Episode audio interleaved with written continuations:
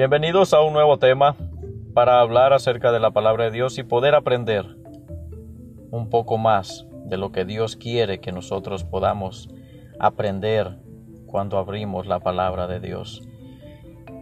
Estaremos tocando un tema con diferentes segmentos y el tema será del Espíritu Santo. Algo que raramente se predica, algo que raramente se enseña y algo que muy pocas personas han querido tratar de aprender y de averiguar más acerca del Espíritu Santo. ¿Quién es el Espíritu Santo? ¿Para qué es el Espíritu Santo? ¿Y qué podemos obtener por medio del Espíritu Santo? Estaremos viendo en diferentes segmentos todo esto. Y en este primer segmento estaremos viendo, primero que nada, para comenzar, quién es el Espíritu Santo. Número uno, el Espíritu Santo es una persona. Primera de Juan, capítulo 5, versículo 1, versículo 7. Porque tres son los que dan testimonio en el cielo, el Padre, el Verbo y el Espíritu Santo, y estos tres son uno. Así como el Padre y el Hijo son personas, y por lo tanto experimenta todos los elementos inmaculados propios de una personalidad divina. Los tres son uno. Y dado lo dicho, tenemos que entender que el Espíritu Santo tiene una mente. Romanos 8:23. También escudriña la mente humana. Primera de Corintios 2:10. También tiene una voluntad. Primera de Corintios 12:11. También prohíbe. Hechos 16 del 6 al 7 pero también permite. Hechos 16:10. El Espíritu Santo también habla. Le habló a Felipe en Hechos 8:29. Le habló a Pedro en Hechos 10:19. También a los ancianos de Antioquía en Hechos 13:2. y aún así a las siete iglesias en Asia Menor. Apocalipsis capítulo 2 y capítulo 3. También tenemos que saber que el Espíritu Santo también ama. Romanos 15:30. Se contrista. Efesios 4:30. También el Espíritu Santo ora. Romanos 8:26. Y número 2. Tenemos que saber que el Espíritu Santo es una deidad. Es omnipresente Salmo 139, 7. Es omnisciente. Primera de Corintios 2 del 10 al 11. Es omnipotente. Génesis capítulo 1 versículo 2. Es eterno. Hebreos 9, 14. Y también llamado Dios. Hechos 5, 3 al 4. También Tendríamos que conocer al Espíritu Santo por sus nombres y sus títulos, tal como el Espíritu de Dios, 1 Corintios 3, 16, el Espíritu de Cristo, Romanos 8, 9, el Espíritu eterno, Hebreos 9, 14, el Espíritu de verdad, Juan 16, 13, el Espíritu de gracia, Hebreos 10, 29, el Espíritu de gloria. Primera de Pedro 4:14. El Espíritu de vida. Romanos 8:2. El Espíritu de sabiduría y revelación. Efesios 1:7. El Espíritu de promesa. Hechos 1 del 4 al 5. El Consolador. Juan 14:26. El Espíritu de adopción. Romanos 8:15. El espíritu de santidad, Romanos 1:4. El espíritu de fe, Segunda de Corintios 4:13. También tendríamos que conocer al Espíritu Santo por los emblemas que son llamados por medio de la palabra de Dios acerca del Espíritu Santo, tales cual como la paloma, que significa pureza, paz y modestia en Juan 1.32, como el agua, vida y purificación. Isaías 44.3, Juan 7 del 37 al 39, también aceite, que significaría luz, sanidad y ungimiento para el servicio, en Lucas 4.18, Hechos 10.38, Hebreos 1.9 y Primera de Juan 2.20, también como el sello, propiedad, transacción terminada, identificación, seguridad, autenticidad, valor, autoridad, en Efesios 1.13, Efesios 4.30, Segunda de Corintios 1.22, también como el viento, poder invisible, Juan 3.8, Hechos 2 del 1 al 2, también como el fuego, presencia, aprobación, protección, don, purificación y juicio. La presencia del Señor, Éxodo 3.2. Allí la pudimos ver, el fuego. También lo pudimos ver en la aprobación del Señor en Levíticos 9.24. También lo pudimos ver en la protección del Señor en Éxodo 13.21. También podemos ver el fuego en la purificación del Señor en Isaías 6 del 1 al 8. También pudimos ver el fuego en el don del Señor, Hechos 2.3. En el juicio del Señor, Hebreos 12.29. También le podemos poner y entender como las arras o prendas, los primeros frutos, una fianza, una señal, una garantía del pago completo final. En segunda de Corintios 1, 22. Segunda de Corintios 5, 5. Efesios 1 al 14. Muchas gracias por estar en sintonía y en el, nuevo, el siguiente segmento estaremos viendo aún más acerca del Espíritu Santo. Que tengan un hermoso día y Dios les bendiga.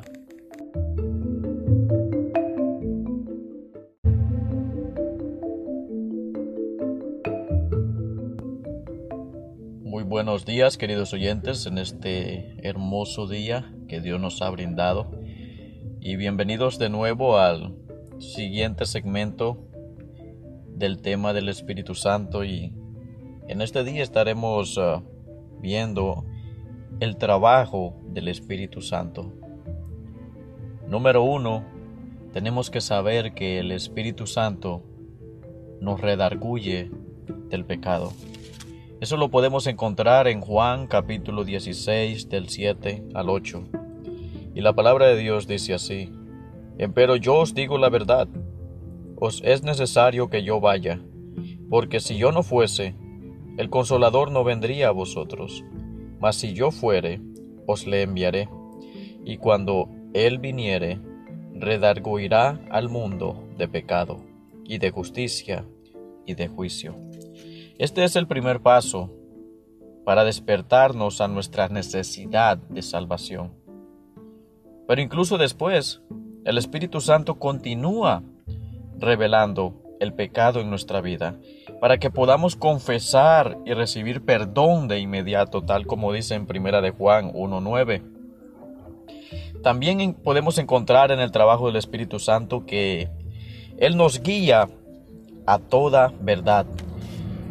Y en el mismo capítulo de Juan, capítulo 16, del versículo 13 al 14, dice, Pero cuando viniere aquel Espíritu de verdad, Él os guiará a toda verdad, porque no hablará de sí mismo, sino que hablará, de, hablará todo lo que oyere, y os hará saber las cosas que han de venir. Él me glorificará, porque tomará de lo mío, y os lo hará saber. El Espíritu Santo enseña acerca de Jesucristo y la palabra de Dios y nos ayuda a discernir la diferencia entre la verdad y el error. También en los trabajos del Espíritu Santo podemos encontrar que el Espíritu Santo nos llena Y lo podemos encontrar en Efesios 5, 18. dice la palabra de Dios, y no os embraguéis de vino, en lo cual hay disolución, mas sed llenos de espíritu. Estar lleno del espíritu significa que Él está dirigiendo nuestro camino, como un barco que es arrastrado por el viento que llena sus velas. Esto requiere de que entreguemos nuestra vida a Él, reconociendo que Él nos posee y tiene el derecho de liderar. También encontramos en los trabajos del Espíritu Santo de que da fruto a través de nosotros.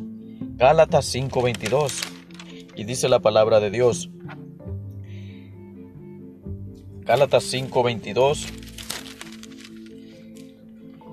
Mas el fruto del Espíritu es caridad, gozo, paz, tolerancia, benignidad, bondad, fe, mansedumbre, templanza. Contra tales cosas no hay ley. El Espíritu produce cualidades que nunca podríamos mostrar consistentemente. El amor, el gozo, paz, tolerancia, benignidad, bondad, fe, mansedumbre, templanza. Aunque el Espíritu Santo mora y nos sella inmediatamente después de la salvación, su obra dentro de cada creyente toma toda una vida. Él es nuestro ayudante constante. Él nos transforma a la imagen de Cristo. Él nos equipa para nuestros desafíos diarios, para que no tengamos que luchar por la vida con nuestras propias fuerzas. En todas nuestras dificultades, conflictos y angustias, Él guiará nuestro camino. Él guardará nuestros corazones y nos, dará de su sabiduría. Tenemos que aprender más y más acerca del Espíritu Santo. Y todo lo que recibiremos es perfecto de Él, porque Él es Dios también. Dios los bendiga en esta pequeña sección del Espíritu Santo y nos veremos en la siguiente.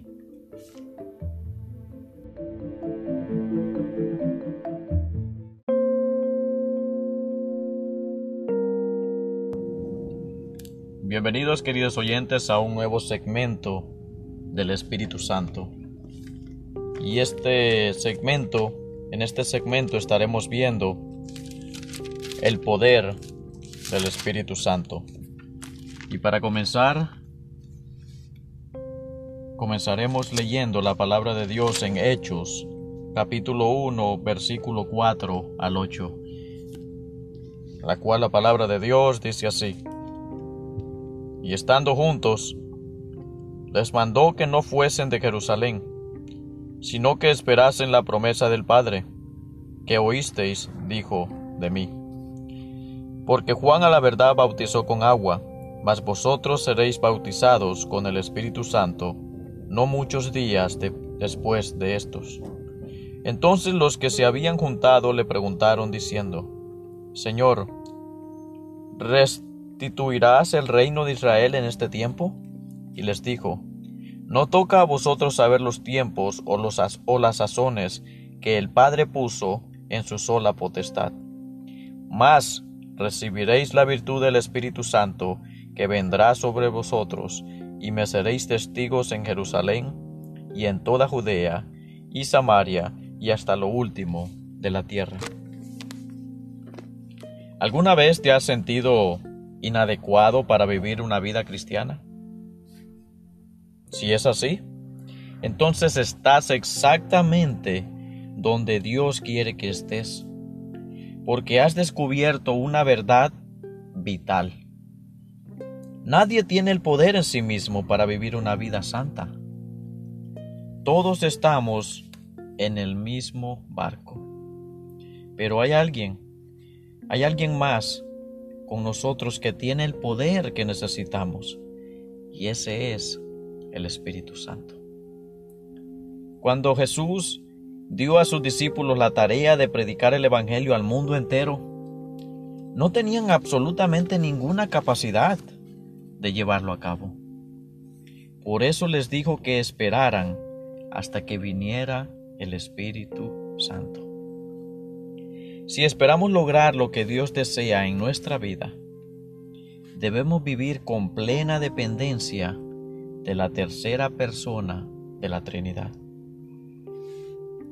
El poder del Espíritu Santo es la energía divina y la autoridad de Dios liberada en la vida de los creyentes, con el propósito de una vida justa y un servicio fructífero.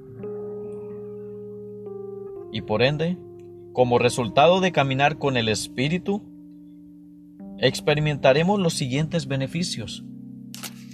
Podemos cansarnos, pero no quedaremos exhaustos. Confiaremos en Dios en lugar de tratar de manipular nuestras circunstancias.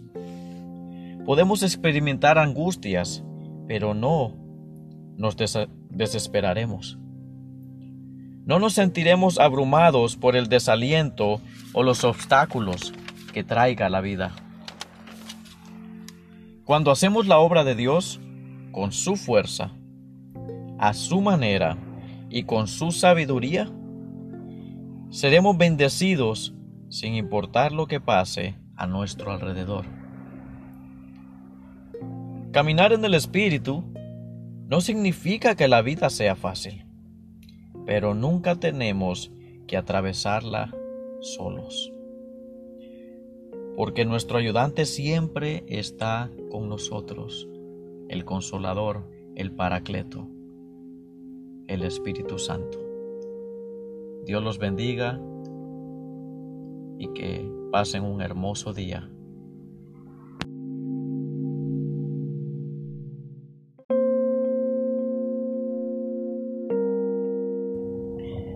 Bienvenidos queridos oyentes a un nuevo segmento del tema del Espíritu Santo. Y en este segmento quisiera volver a poner en nuestras mentes y en nuestro corazón esta pregunta. ¿Quién es el Espíritu Santo? Vamos a comenzar la lectura, eh, este pequeño segmento, leyendo la palabra de Dios en Juan 14 del 16 al 18. Y dice así, Y yo rogaré al Padre, y os daré otro consolador, para que esté con vosotros para siempre, al Espíritu de verdad, al cual el mundo no puede recibir, porque no le ve ni le conoce, mas vosotros le conocéis, porque está con vosotros, y será en vosotros. No os dejaré huérfanos, vendré a vosotros. Algunos cristianos no se dan cuenta de que el Espíritu Santo vino en el momento de la salvación, para vivir permanentemente dentro de ellos. Y algunos que se dan cuenta de esto, no comprenden quién es el Espíritu Santo, cómo obra o por qué su presencia en el interior de uno mismo es tan importante. El Espíritu Santo es una persona, no simplemente un poder o fuerza. Y Él, junto con los otros miembros de la Trinidad, estuvo involucrado en la creación. ¿Y cómo sabemos esto? Sabemos esto porque cuando Dios creó a la humanidad, dijo, en Génesis capítulo 1, versículo 26. Vamos a leer la palabra de Dios para no parafrasear. Génesis capítulo 1, versículo 6, versículo 26. Y dice la palabra de Dios. Y dijo Dios, hagamos al hombre a nuestra imagen, conforme a nuestra semejanza, y señoré en los peces de la mar y en las aves de los cielos y en las bestias y en toda la tierra y en todo animal que anda arrastrando sobre la tierra. Tengan presentes, queridos oyentes, cómo comienza este versículo. Y dijo Dios, hagamos al hombre a nuestra imagen.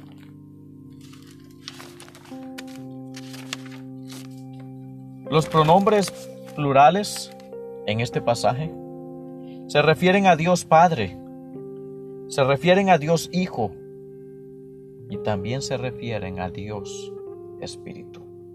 Los tres en uno. Esa es la bendita Trinidad en la que nosotros creemos y lo que la palabra de Dios nos enseña. Leímos Génesis 1.26 y miren cómo se completa la Trinidad. Génesis capítulo 2, versículo 1, versículo 2. Génesis capítulo 2, versículo 2 dice, Y acabó Dios en el, en el día séptimo su obra que hizo, y reposó el día séptimo de toda su obra que había hecho. Aquí nos da, nos da a entender la palabra de Dios el significado de la Trinidad. Tres siendo uno mismo.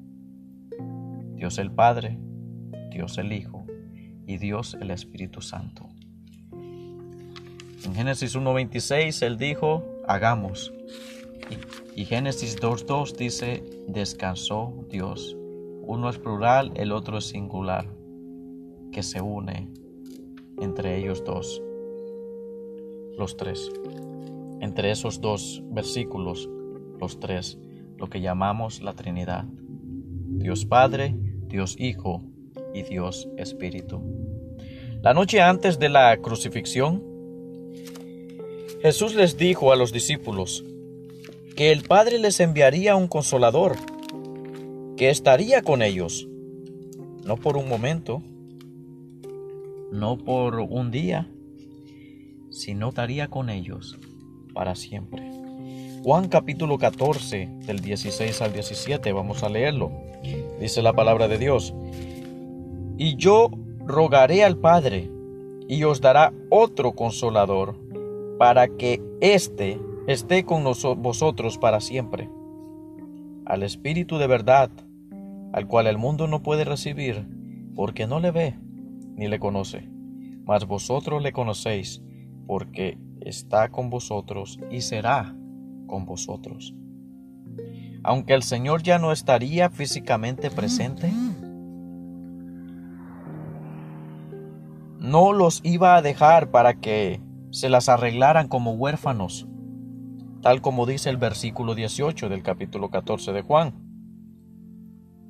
En cambio, prometió ir a ellos a través de la presencia de su Espíritu. Juan 14, 18. No os dejaré huérfanos, vendré a vosotros. Lo repetiré. En cambio prometió ir a ellos a través de la presencia de su Espíritu. Debido a la crucifixión, hoy el Espíritu Santo es nuestro líder nuestro guía, nuestro maestro y también nuestro consolador. Su presencia en nosotros significa que somos hijos de Dios, que estamos sellados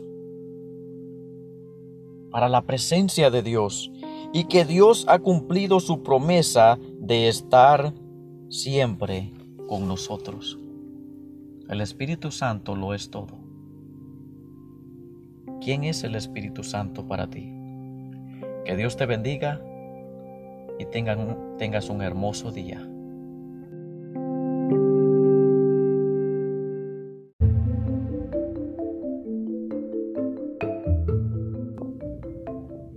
Bienvenidos queridos oyentes a un nuevo segmento del Espíritu Santo.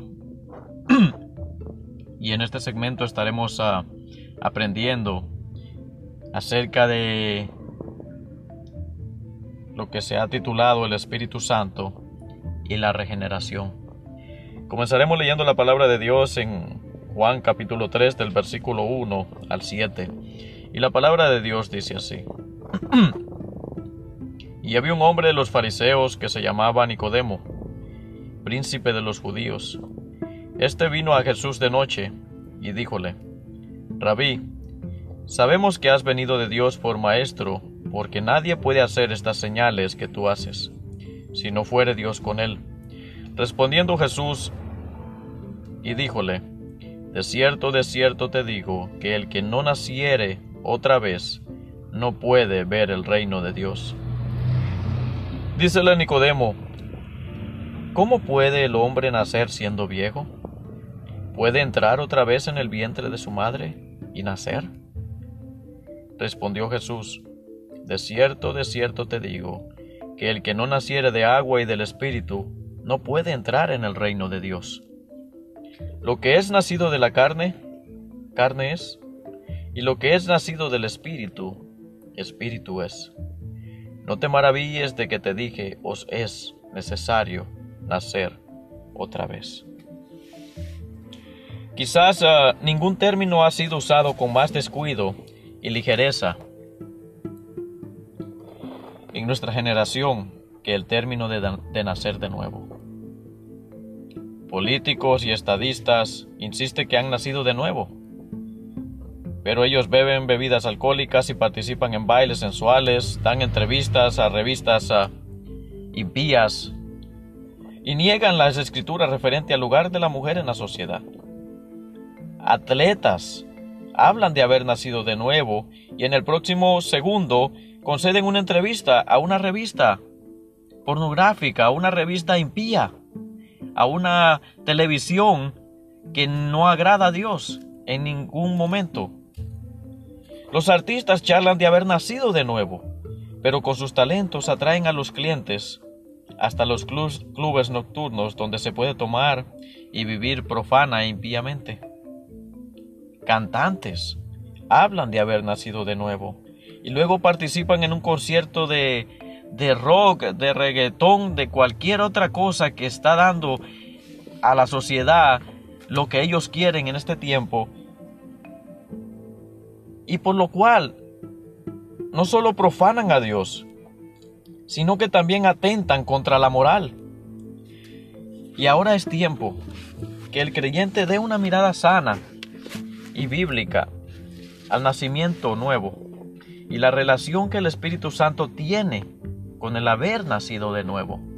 Tenemos que aprender a darnos cuenta de que el por qué ellos se están comportando así y si en realidad ellos han nacido de nuevo y qué significa nacer de nuevo. Número uno, ser nacido de nuevo quiere decir nacer otra vez. Juan capítulo 3 versículo 7. No te maravilles que te dije, os es necesario nacer otra vez. En este verso vienen unas palabras griegas que significan primero o principio. En realidad quiere decir el principio, nacido en usted. en Apocalipsis 22, 13 nos dice quién es el principio. Yo soy el alfa y la omega, el principio y el fin, el primero y el último. ¿Quién es el principio? Jesús es el principio. Cuando una persona nace de nuevo, el principio nace en él. punto, número dos. El nacimiento nuevo no es un cambio de naturaleza. No es la naturaleza vieja cambiada a una naturaleza nueva. Punto número 3. El nacimiento nuevo no es el principio de una naturaleza nueva. Es el principio entrando en una persona. Por eso Pablo pudo decir que es Cristo en vosotros la esperanza de gloria. Ser nacido de nuevo no es una naturaleza que empieza, es la naturaleza de Cristo mismo que entra en nosotros a la vez que somos nacidos del principio. O sea, el principio nace en nosotros. Punto número cuatro. Ser nacido de nuevo es la venida de una naturaleza divina. Alguien dice, soy un hombre nuevo. Eso no hace daño a las escrituras, pero no es exactamente correcto. Claro está que nuestro comportamiento es diferente, pero lo que nos ha sucedido es que la naturaleza cabal de Cristo ha entrado en nosotros. Hemos sido nacidos de lo primero. Punto número 5. Esto significa que la eternidad es nacida en el nuevo creyente. La Biblia habla de la vida eterna en Juan 3:15. Para que todo aquel que en él creyere no se pierda, sino que tenga vida eterna. La Biblia también habla de la vida eterna en Juan 3:16. Porque de tal manera amó Dios al mundo que ha dado a su Hijo unigénito para que todo aquel que en él cree no se pierda, mas tenga vida eterna. Esta vida eterna es en realidad el ser eterno, el cual no tiene principio ni fin, entrando en nuestras vidas. Eterno significa sin principio y sin fin. El yo soy se junta con el llegar a ser. Lo eterno se junta con lo temporal no es que la naturaleza, la cual nació en el nacimiento físico, se junta con la naturaleza que nació en la conversión. Es que la naturaleza que nació en el nacimiento físico se junta con la naturaleza eterna de Cristo. Ahora para estar seguros, esa nueva vida es nueva para nosotros. Y como Pablo dijo en 2 Corintios 5, 17, somos nueva criatura, o mejor dicho, nueva creación. Pero lo, lo que ha entrado en nosotros es realmente aquella persona que es el principio y el fin. Alguien puede decir, tengo un automóvil nuevo. Fue hecho al momento que lo pagó y lo condujo. Ya existía pero para él era nuevo. Una familia se muda a una casa y dice, tenemos una casa nueva. La verdad es que la casa no empezó a existir al momento que ellos llegaron a vivir en ella, sino que solo era nueva para ellos. Así la naturaleza nueva es nueva para nosotros, pero en realidad es la naturaleza eterna de Cristo mismo que vive en nosotros. Este milagro de entrar en nosotros y de regenerarnos lo, lleva a cabo el Espíritu Santo. Juan capítulo 3 versículos 5 y 6 respondió Jesús, De cierto, de cierto te digo, que el que no naciere de agua y del Espíritu, no puede entrar en el reino de Dios. Lo que es nacido de la carne, carne es. Y lo que es nacido del Espíritu, Espíritu es. Nos es dada luz de esta verdad en Filipenses 2.5, que dice, Haya pues en vosotros este sentir que hubo también en Cristo Jesús. La palabra, la palabra clave en este verso es haya. En otras palabras, debemos permitir que el sentir de Cristo entre en, vos, en nosotros. Aunque esta ocasión nos cambia, no es el principio del sentir de Cristo la única cosa nueva.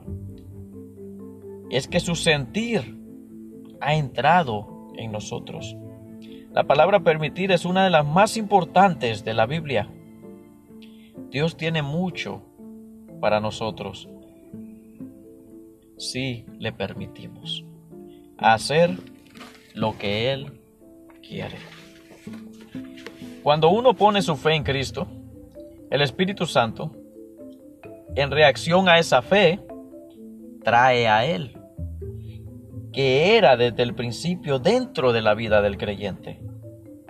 Él no es solo una nueva criatura, ni solo disfruta de la creación de una nueva naturaleza. Mejor dicho, el principio nace en él. Aquel principio es Jesús. La eternidad se junta con el tiempo. El yo soy se junta con el llegar a ser. Lo eterno se junta con lo temporal. Imagínate, Es más, qué emoción es para el creyente entregarse a Cristo quien vive en él. Puesto que el Espíritu Santo ha hecho la obra asombrosa de regeneración. Esto se, se amplifica en Gálatas capítulo 2, versículo 20. Con Cristo estoy juntamente crucificado. Y ya no vivo yo, mas vive Cristo en mí. Y lo que ahora vivo en la carne, lo vivo Él, la fe del Hijo de Dios, el cual me amó y se entregó a sí mismo por mí. Quiero que noten las palabras, con Cristo estoy juntamente crucificado. En un sentido misterioso como el eterno mora en mí, yo estaba en Él, en el Calvario. No sería impropio decir, yo, creado en Él, fui juzgado por Él, fui condenado con Él, fui crucificado con Él, resucité con Él. Qué salvación, qué verdad, qué Salvador. Siempre ha estado allí, pero siempre, cada, cada vez que se abre la palabra de Dios, siempre se aprende algo. Que Dios los bendiga y nos sintonaremos en el siguiente segmento del Espíritu Santo.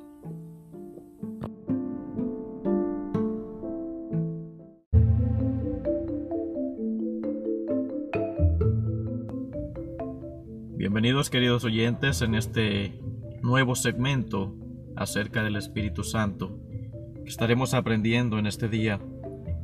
El título de este hoy lo podríamos titular Un cuerpo controlado por el Espíritu y la mente. Vamos a comenzar leyendo la palabra de Dios en 2 de Corintios capítulo 10 versículo 5. Destruyendo consejos y toda altura que se levanta contra la ciencia de Dios y cautivando todo intento a la obediencia de Cristo. El hombre es una criatura triple. Para este estudio lo llamaremos un espíritu, una mente y un cuerpo. Hay seis maneras por las cuales estos tres componentes del ser humano pueden ser ordenados. El orden de estos tres componentes en la vida de uno determinará lo que Él es. A, continuación estaremos estableciendo estos seis arreglos y esperando que cada uno de ustedes se analice en su vida, porque de estos seis, en uno de ellos, estamos cada uno de nosotros. En uno de estos seis tenemos que encontrarnos y analizarnos y decir, estoy bien, estoy mal y qué tengo que cambiar. En número uno, pondremos primero el espíritu. Segundo, pondremos la mente. Tercero, el cuerpo. Este es el orden de prioridades del hombre espiritual. El espíritu controla la mente y la mente controla el cuerpo. En otras palabras, la mente manda al cuerpo. Esto es el carácter. La mente dice al cuerpo cuándo levantarse por la mañana, cuándo acostarse por la noche, qué comer, qué cantidad comer, cuándo trabajar, cuándo dejar de trabajar. En otras palabras, los apetitos del cuerpo están controlados por la mente. Qué triste es cuando los apetitos controlan al cuerpo. No solo manda la mente al cuerpo, sino que el espíritu manda a la mente. Y yendo un paso más lejos, diríamos que el espíritu le dice a la mente lo que debe decirle al cuerpo. Cuando la mente está controlada por el espíritu y el cuerpo está controlado por la mente, entonces el cuerpo está controlado por el espíritu. Cuando el espíritu de una persona controle su mente y su mente controle su cuerpo, él ha aprendido algo acerca de las prioridades de la vida. Ese es el punto número uno. El punto número dos, pondremos de primero al espíritu, segundo al cuerpo, tercero a la mente. Note que en este arreglo el espíritu es el primero. Así que la persona es salva, pero su cuerpo controla su mente. El espíritu manda al cuerpo, pero el cuerpo manda a la mente. Esta es una persona salva la cual es espiritual y tal vez sincera, pero es improductiva. Él no tiene horario, no es autodisciplinado, él no tiene ningún tiempo fijo para orar, estudiar la Biblia ni ganar almas. Como él no vive por un horario, en la escuela sacará malos grados, en el trabajo no será disciplinado, probablemente no tendrá presupuesto y así tendrá deudas. Ahora sus intenciones son buenas. Él tiene la intención de pagar sus deudas, pues él sabe que es bueno. Pero como su cuerpo controla la mente, él nunca logra hacer un presupuesto ni arreglar un horario. Usualmente podríamos decir que es una persona que come mucho. Normalmente él tiene problemas financieros. Algunos de los mejores cristianos que se conocen tienen estas prioridades. Ellos son sinceros, ellos aman al Señor, y si sienten un impulso orarán. Ellos testificarán. Ellos tienen una devoción sincera para Cristo son espirituales. Notará usted que el espíritu está a la cabeza de la lista. Es trágico que una devoción esté mal gastada por un cuerpo que no tiene un horario fijo, ni es disciplinado ni es sumiso a la mente.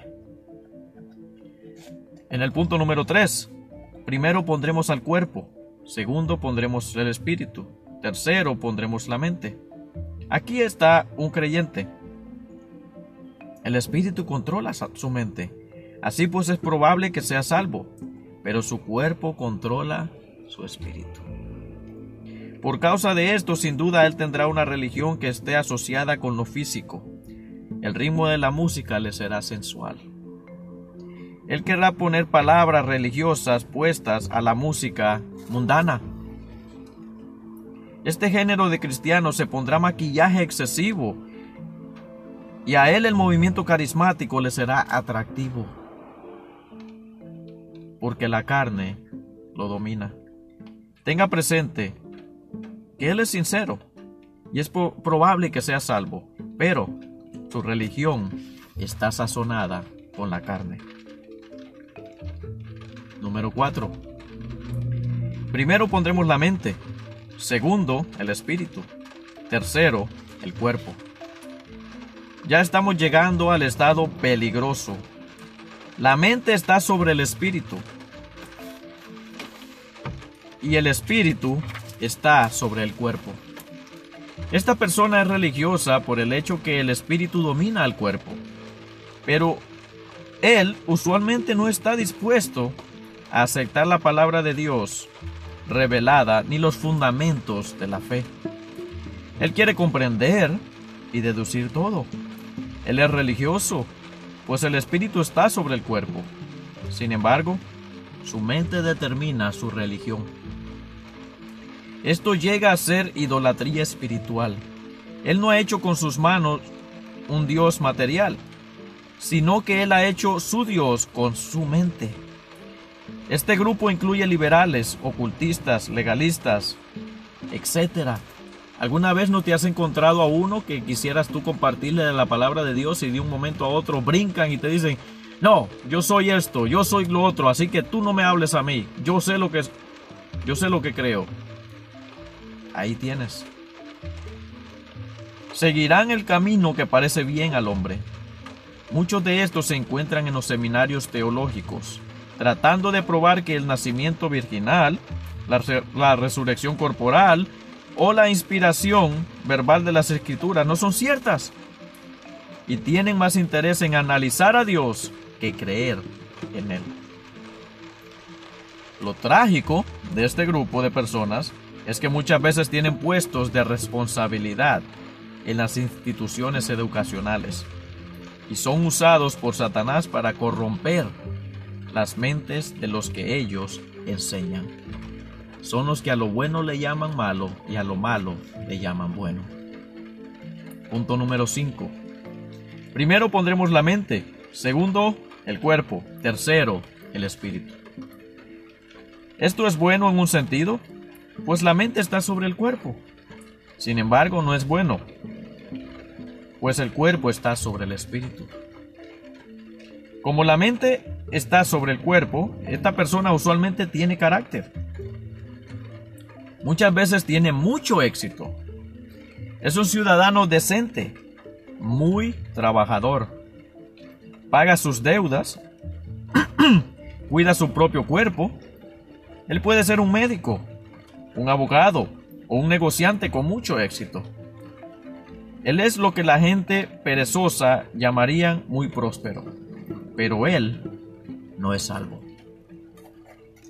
Una razón por la cual no es salvo es que él tiene poca confianza en los cristianos, los cuales ponen su cuerpo sobre sus mentes.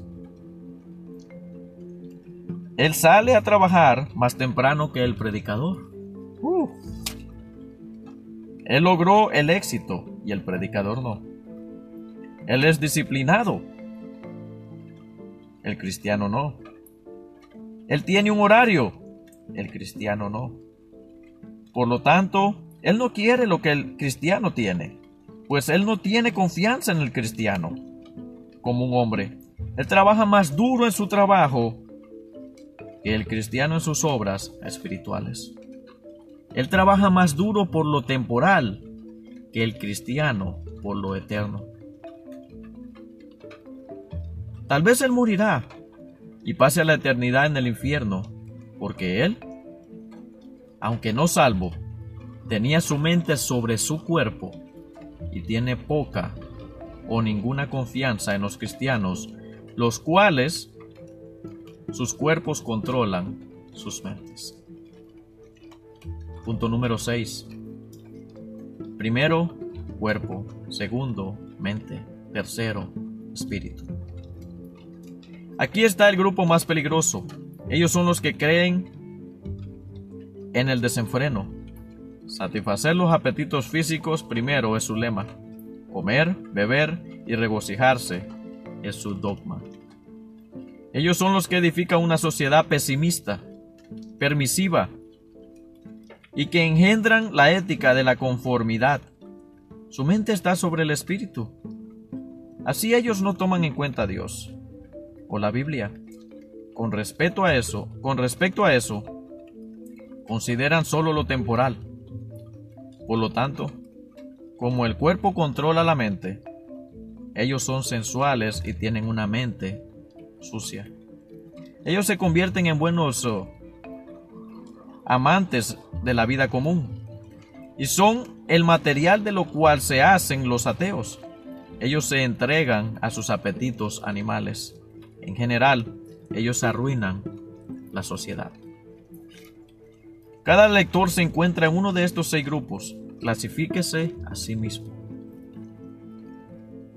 ¿Es usted aquel cuyo cuerpo es controlado por el espíritu y la mente, donde el espíritu manda al cuerpo? ¿O está usted en el grupo en el cual manda el espíritu primero, pero el cuerpo controla la mente? ¿Es usted salvo, pero no tiene carácter? ¿Se encuentra usted en el tercer grupo donde el cuerpo es primero y el espíritu controla la mente? ¿Se encuentra usted en la búsqueda de una religión que agrade sus sentidos? ¿Está usted en el grupo donde la mente es suprema? donde la mente concibe su propia religión y su dogma? ¿Se encuentra usted en el grupo de gente admirable, los cuales tienen carácter y cuyos cuerpos están sumisos a la mente, pero nunca se han entregado al Señor Jesucristo y se han reconciliado con Dios por medio de su Hijo? ¿O es usted parte de aquella multitud cuyo espíritu está controlado por la mente y cuya mente está controlada por el cuerpo? sea honesto consigo mismo y clasifique sus prioridades. Júntese con aquel grupo disciplinado, productivo y espiritual, el cual tiene su cuerpo controlado por el espíritu y por la mente. Que Dios los bendiga y espero haya sido de gran bendición este segmento.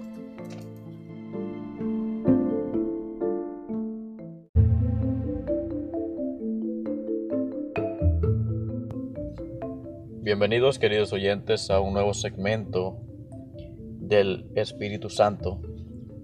Y este nuevo segmento, en este nuevo segmento estaremos viendo el significado de cada fruto del Espíritu Santo. El consolador, el ayudador, el que nos ayuda en lo que no comprendemos y en lo que necesitamos. Vamos a comenzar leyendo la palabra de Dios en Juan capítulo 14, versículo 16 y 17, y dice, Y yo rogaré al Padre y os daré otro consolador, para que esté con vosotros para siempre, al Espíritu de verdad, al cual el mundo no puede recibir, porque no le ve ni le conoce, mas vosotros le conocéis, porque está con vosotros y será en vosotros. Cristo se fue pero le pidió al Padre por un ayudador a nosotros.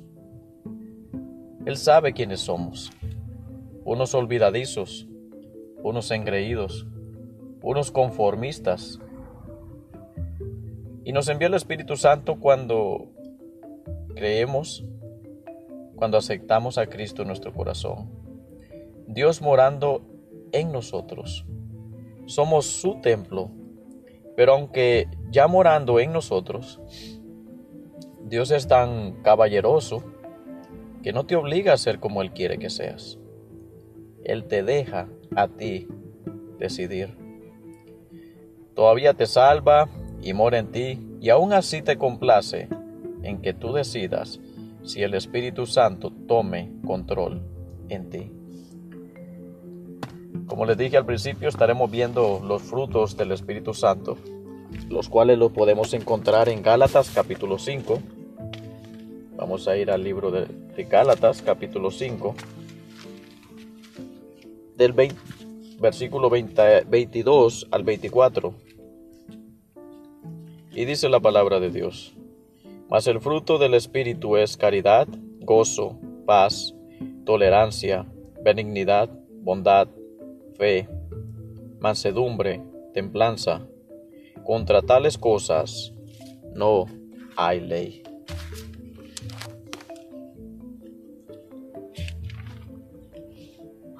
Estos son valores morales que nos ayudarían mucho en esta sociedad que se está corrompiendo poco a poco. Pero es si nos dejamos controlar por el Espíritu Santo. Estaremos describiendo cada una de ellas. La, número uno, eh, tenemos tolerancia. Respeta las opiniones, las ideas o actitudes de los demás. ¿Qué significa aguantar, soportar o aceptar. Esa es la tolerancia. Benignidad. Simpatía comprensión, buena voluntad con las personas de su entorno, buenas intenciones, sincero, comprensivo, que en otras palabras significaría gracia, ternura y compasión. Amabilidad, gentileza, íntegro con todos los que le rodea, sin realizar distinción a quienes los rodean. También está la bondad. Generalmente somos bondadosos con familiares o amigos, pero bíblicamente tenemos que serlo con todos.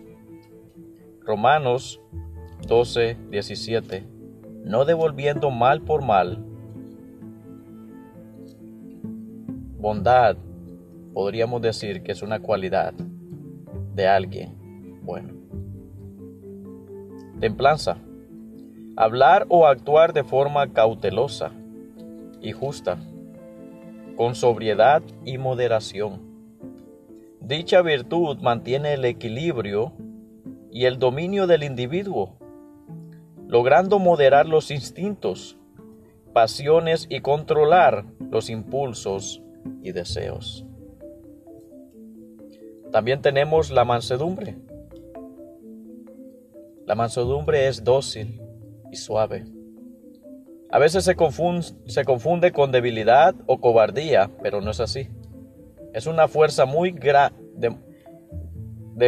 es una fuerza muy grande, capaz de controlar los impulsos más elementales del ser humano, la violencia, egoísmo o la arrogancia. Jesús, dispuesto a aceptar la voluntad de Dios, siempre estuvo dispuesto a aceptar la voluntad de Dios. Lo podemos ver en Mateo capítulo 5, versículo 5, uno de sus ejemplos. También tenemos el gozo. Es felicidad, alegría, placer, gusto, deleite. Podemos ver ejemplos en 1 Corintios 8, 6.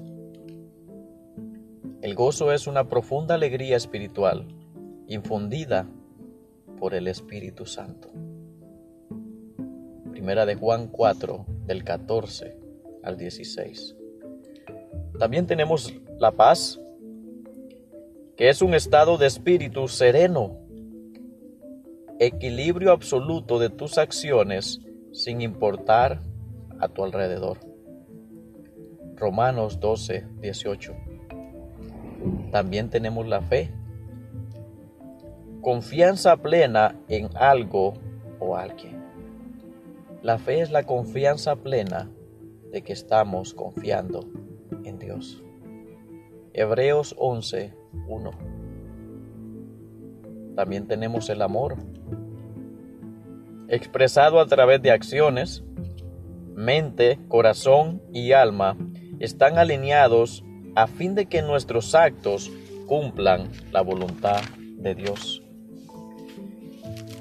Juan 14, 26, vamos a leerlo para terminar este pequeño segmento.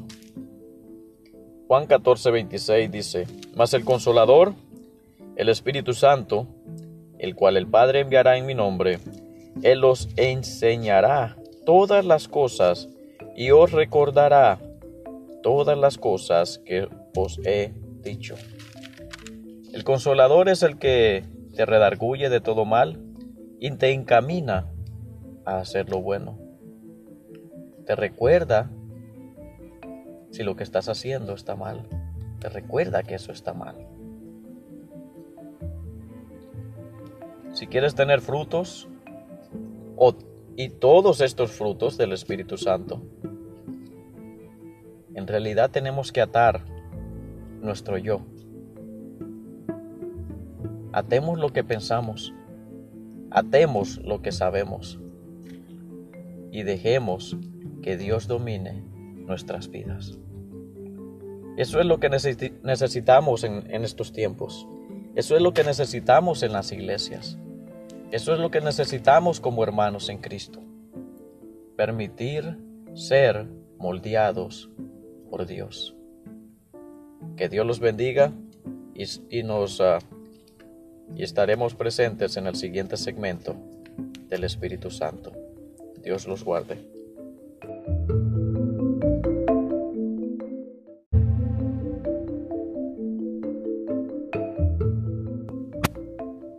Muy buenos días queridos oyentes, en este hermoso amanecer estaremos tocando de nuevo el tema del Espíritu Santo con un nuevo segmento que lo he titulado Dios en nosotros. Y también lo podemos encontrar en el libro de Juan capítulo 16 donde hemos estado tocando en casi todos estos segmentos. Capítulo 16 y en este segmento empezaremos leyendo del versículo 7 al versículo 15. Y la palabra de Dios dice así. Pero yo os digo la verdad, no es nos, os es necesario que yo vaya, porque si yo no fuese, el consolador no vendría a vosotros, mas si yo fuere, os le enviaré. Y, cuando Él viniere, redarguirá al mundo de pecado, y de justicia, y de juicio. De pecado ciertamente, por cuanto no creen en mí, y de justicia, por cuanto voy al Padre y no me veréis más, y de juicio, por cuanto el príncipe de este mundo es juzgado. Aún tengo muchas cosas que deciros, mas ahora no las podéis llevar. Pero cuando viniere aquel Espíritu de verdad, Él os guiará a toda verdad, porque no hablará de sí mismo, sino que hablará, de, hablará todo lo que oyere, y os hará saber las cosas que han de venir. Él me glorificará, porque tomará de lo mío, y os lo hará saber. Todo lo que tiene el Padre, mío es. Por eso dije que tomará de lo mío y os lo hará saber. Padre Señor, háblanos por medio de tu palabra, en el nombre de Jesús. Amén. La presencia de Dios con la humanidad se ha vuelto más íntima, desde la nube de la gloria en el templo hasta el Hijo de Dios encarnado que vivió con los hombres, hasta la presencia del Espíritu Santo. En otras palabras, Dios, el Espíritu Santo, realmente reside en cada creyente. Por eso Jesús dijo que era mejor que se fuera, porque entonces, y solamente entonces, vendría el consolador. Mientras Cristo se encontraba en la tierra, físicamente Él solo podía estar en un solo lugar a la vez. Pero después de su ascensión, el Espíritu Santo vino para impartir sabiduría, perspicacia y poderes divinos. Si queremos ver la diferencia que hace el Espíritu Santo, solo tenemos que comparar las vidas de los discípulos antes y después de Pentecostés. Fueron hombres transformados y fueron personas que eran tímidas y llegaron a ser predicadores audaces, dispuestos a sufrir por el Evangelio. El Señor quiere cumplir su voluntad a través de nosotros. Pero sin su presencia sobrenatural que mora en nosotros, no podremos convertirnos en las personas que Él quiere que seamos. Mediante su Espíritu, Jesucristo vive su vida en nosotros fortaleciendo su obra. Pero, si realmente creyéramos esto, viviéramos como los hijos victoriosos de Dios que tenemos que ser. Si en realidad eres un creyente, piensa en esta hermosa y maravillosa bendición que es tuya. Incluso cuando te sientas inadecuado, el poder de Dios reside dentro de ti. Ningún desafío es insuperable, porque el Espíritu Santo es más grande que cualquier obstáculo que enfrentemos. Recuerda, Dios con nosotros. El Espíritu Santo es Dios. Que Dios los bendiga y tengan un hermoso día.